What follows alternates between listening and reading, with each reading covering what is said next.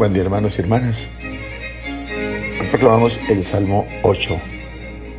Es el primer salmo de alabanza que se encuentra en el Salterio.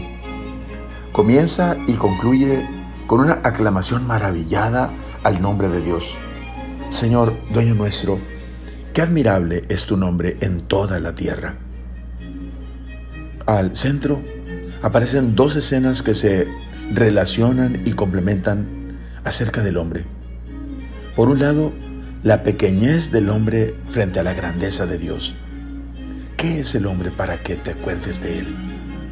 Y por otro lado, exalta la grandeza del hombre constituido rey y señor de toda la creación. Lo hiciste poco inferior a los ángeles. Lo coronaste de gloria y dignidad. Le diste el mando de todas las cosas. Todo lo sometiste bajo sus pies. Con frecuencia, al reflexionar sobre el hombre mismo, nuestro pensamiento se mueve entre una exaltación desmesurada por las capacidades técnicas y científicas y el miedo angustioso por su fragilidad innata que culmina en la muerte.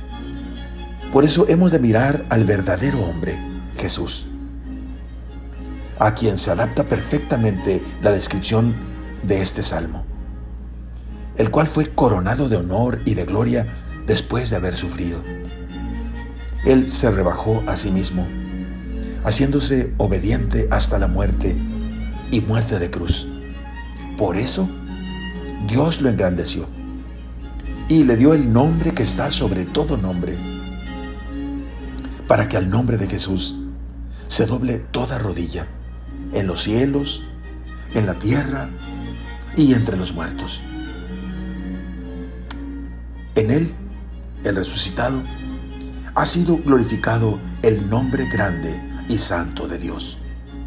Señor, dueño nuestro, qué admirable es tu nombre en toda la tierra. Oremos. Padre, celestial. Tu nombre es admirable a través de toda la tierra.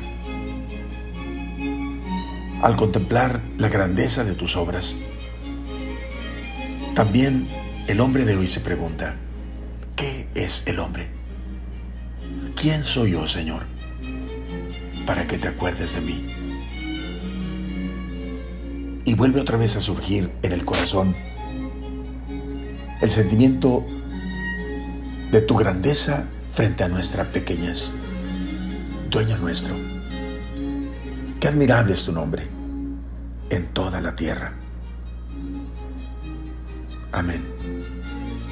La bendición de Dios Todopoderoso, Padre, Hijo y Espíritu Santo, descienda sobre ustedes. Amén.